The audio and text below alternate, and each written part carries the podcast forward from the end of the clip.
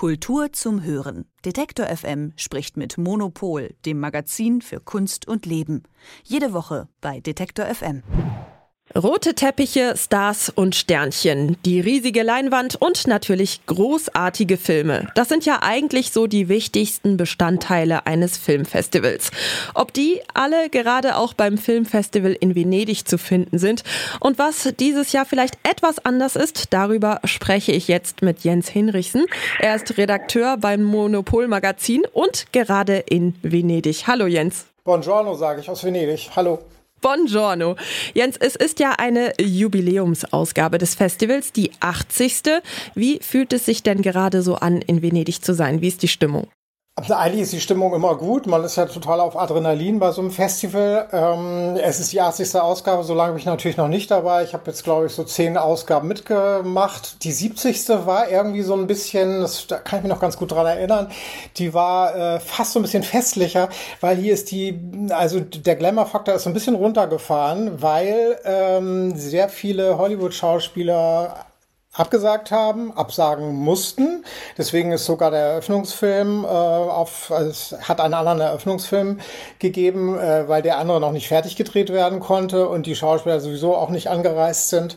Ähm, die streiken ja seit Wochen, die Hollywood-Schauspieler. Und deswegen ist es zum Beispiel im Fall von The Killer ein sehr spannender Film über einen ja, ein Auftragskiller von äh, David Fincher.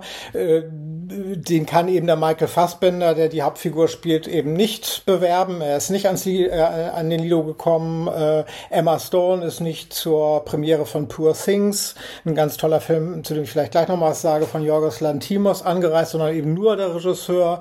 Es gibt in einem Fall eine, eine, eine Ausnahmegenehmigung, hat es gegeben für Adam Driver, äh, weil der sich jetzt auch irgendwie für die Gewerkschaft nochmal stark macht. Er ist irgendwie mit einem Gewerkschafts-T-Shirt bei der PK äh, aufgetreten und der darf diesen Film Ferrari von Michael Mann bewerben. Und ähm, wir haben auch den Film Priscilla äh, von Sofia Coppola schon gesehen. Ähm, äh, der handelt ja von Elvis, aber vor allen Dingen auch von Priscilla Beaulieu äh, Presley, seiner äh, Frau und heute seiner Witwe.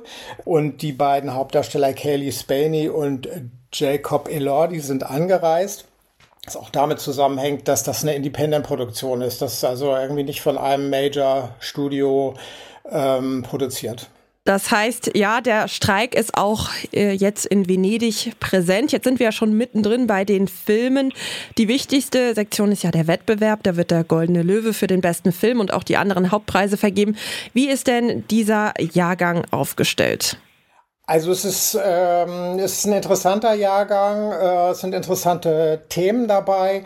Ich finde, äh, dass nicht immer ähm, ähm, die künstlerische Qualität der Filme den, den, den Themen gerecht wird. Also es gibt ähm, italienische Filme, die sich wie fast immer oder sehr oft um äh, Mafia-Themen drehen. Und da hat es äh, zwei Beiträge gegeben, die mir eigentlich überhaupt nicht gut gefallen haben.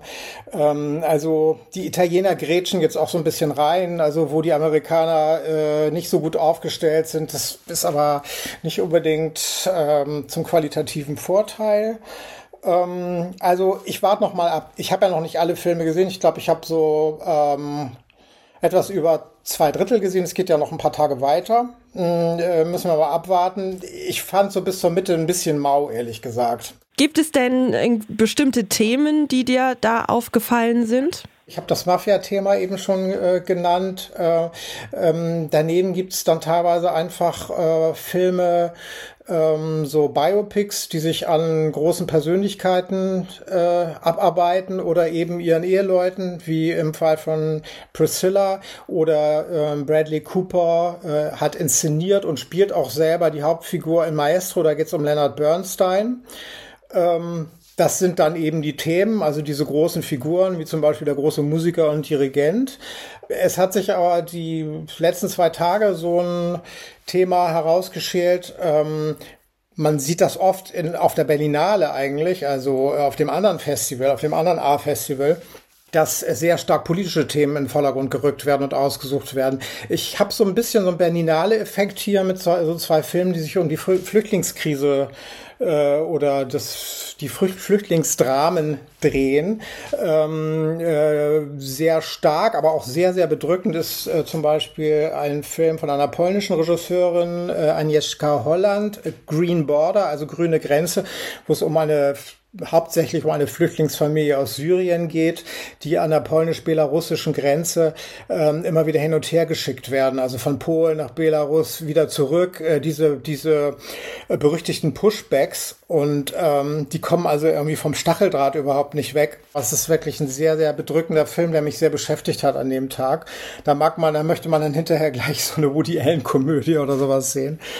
Äh, und Io Capitano ist der bisher beste italienische Beitrag von Matteo Garone. Ich Kapitän, wer das übersetzt. Ähm, da geht es um einen 16-jährigen Senegalesen und seinen Cousin, die beide nach Europa wollen, aus dem Senegal weg, aus Dakar weg. Das ist so ein Film, der eigentlich auch äh, Bedrückendes schildert, aber der immer so ein bisschen sehr fiktionalisiert ist und manchmal auch so was Märchenhaftes kriegt. Und deswegen ist die Geschichte besser auszuhalten. Ich fand den aber sehr, sehr stark. Also ich könnte mir vorstellen, dass der auch einen Preis bekommt. Wie steht es denn um den einzigen deutschen Wettbewerbsbeitrag, Die Theorie von allem von Tim Kröger? Wie hat er dir gefallen? Den fand ich hochinteressant. Also Tim Kröger ist ein ganz junger Regisseur, äh, Jahrgang äh, 85. Der hat äh, 2014 schon einen Debütfilm hier in Venedig gezeigt in einer anderen Sektion, also nicht im Wettbewerb. Zerrumpelt Herz war da sehr erfolgreich. Und die Theorie von allem, ähm, sein neuer Film, spielt in den Schweizer Alpen. Ähm, in den 60ern. Das ist so ein ganz atmosphärischer Schwarz-Weiß-Film, immer auch oft sehr düster, manchmal aber auch komisch. Ein junger Doktorand und sein Doktorvater äh, reisen zu einem Physikerkongress. Da gibt's dann aber gar keine Vorträge. Die Vorträge fallen irgendwie aus. Also da werden immer ganz viele Fäden so fallen gelassen.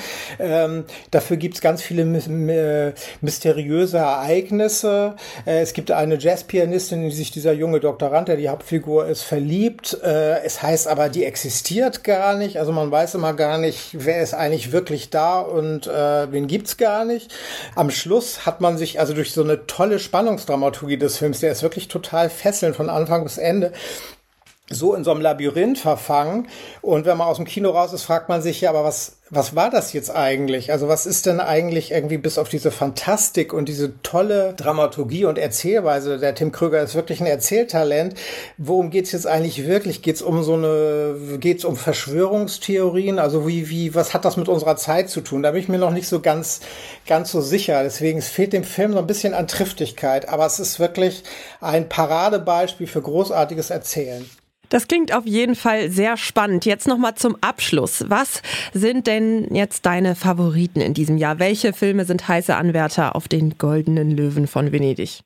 Also ganz subjektiv ähm, denke ich, dass Poor Things äh, irgendwo äh, vielleicht den Goldenen Löwen, aber sicherlich einen großen Preis gewinnen wird. Äh, Horgos Lantimos ist äh, Grieche, inter internationaler Regisseur, aber der hat so eine äh, Variation des Frankenstein-Motivs äh, gedreht mit Emma Stone als, ich sag mal in Anführungsstrichen, Monster, eine junge Frau, die eigentlich tot war und die ähm, wie Frankensteins Monster wieder also zum Leben erweckt wurde mit dem Hirn ihres eigenen Babys und die ist ja noch gar nicht ganz da. Die muss jetzt lernen, überhaupt äh, Mensch zu werden und diese Menschwerdung, das ist so großartig erzählt über so eine Reise die über Lissabon, Nordafrika äh, nach Paris führt, wird die so langsam erwachsen und äh, wird die so langsam so eine ganz emanzipierte äh, Frau. Also es geht so um weibliches Empowerment. Das ist irgendwie so einfach ein Bilderbogen, ein, ein ganz reicher, fantasievoller, auch irgendwie märchenhafter Film, aber mit einem sehr ernsten Hintergrund und wirklich großartig gespielt. Und Große Chancen äh, auf den Preis hat auch La Bête, die Bestie von äh, Bertrand Bonello, ein französischer Regisseur, der äh, schickt ein junges Paar, Lea Seydoux, die man vielleicht aus den letzten James Bond-Filmen kennt, und George McKay äh, in äh, drei verschiedenen Zeitebenen, wo es immer wieder um Annäherung geht. Und dann gibt es eine Zukunftsebene, das ist so ein bisschen Science Fiction dann, wo man äh, in der Zukunft 2044 sich quasi die Angst rausoperieren lassen kann. Und dann ist immer so die Frage, wie kommen die beiden jetzt zusammen? Sie will sich irgendwie ihre Angst entfernen lassen, die über Jahrhunderte und Generationen geht und will das einfach nicht mehr und er will das auch nicht mehr. Aber man ahnt ja schon, diese beiden können gar nicht richtig zusammenkommen, wenn sie nicht ihrer Gefühle, also wenn sie ihre Gefühle nicht mehr haben. Und deswegen ist das so ein spannender Film über Entfremdung, über Annäherung, ein tolles Liebesdrama mit Anspruch, also sehr mit Tiefgang, würde ich sagen. Das sagt Jens Hinrichsen. Mal sehen, ob du recht verhalten wirst. Vielen Dank für deine Eindrücke, Jens. Vielen herzlichen Dank. Kultur zum Hören. Detektor FM spricht mit Monopol, dem Magazin für Kunst und Leben. Jede Woche bei Detektor FM.